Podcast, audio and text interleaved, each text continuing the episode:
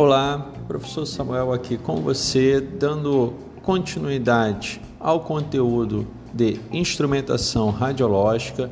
Eu falei sobre os detectores a gás, sobre as características de forma geral. Agora eu vou falar sobre o detector, que é a câmera de ionização. Vamos estudar específico esse assunto. É, indo direto né, ao ponto, as câmaras de ionização, elas operam na região do mesmo nome, né? Quando a gente analisa o gráfico que eu comentei no último podcast, que você encontra também isso no meu material de aula e encontra também nos livros, né, bibliografias que falam sobre a parte de detectores. Então a câmara de ionização opera na região que leva o, o mesmo nome, né?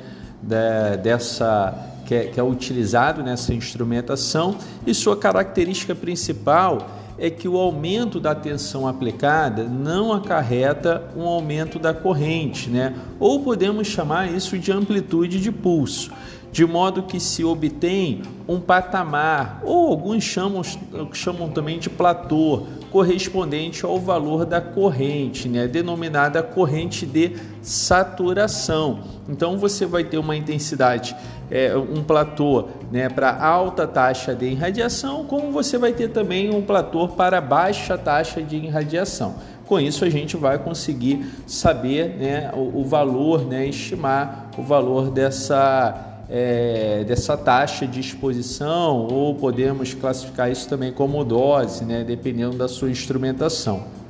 Assim, a radiação, ao interagir com as moléculas do gás, é, falando fisicamente, né, essa radiação ionizante ela tem capacidade de arrancar elétrons do átomo. Logo, ela ao é, interagir com a molécula do gás, né, com as moléculas do gás, vai provocar ionização deste meio, né? resultando em um íon positivo e um, um elétron né, livre, né, um íon negativo. Por isso que você vai ter a produção de pares de íons. Né? Nós chamamos dessa forma de produção de pares de íons.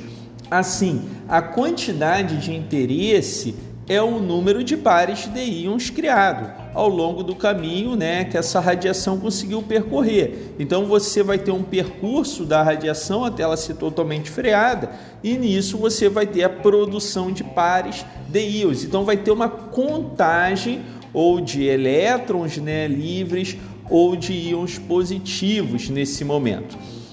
E isso, é, é analisando né, da forma de instrumentação radiológica, nós temos aí uma presença de um campo elétrico, né? Isso aí vai gerar um deslocamento de cargas positivas, né, dos íons positivos, e um deslocamento das cargas negativas dos elétrons, e vai constituir uma corrente elétrica, né? Os elétrons vão gerar uma corrente elétrica. Essa corrente é chamada de corrente de ionização.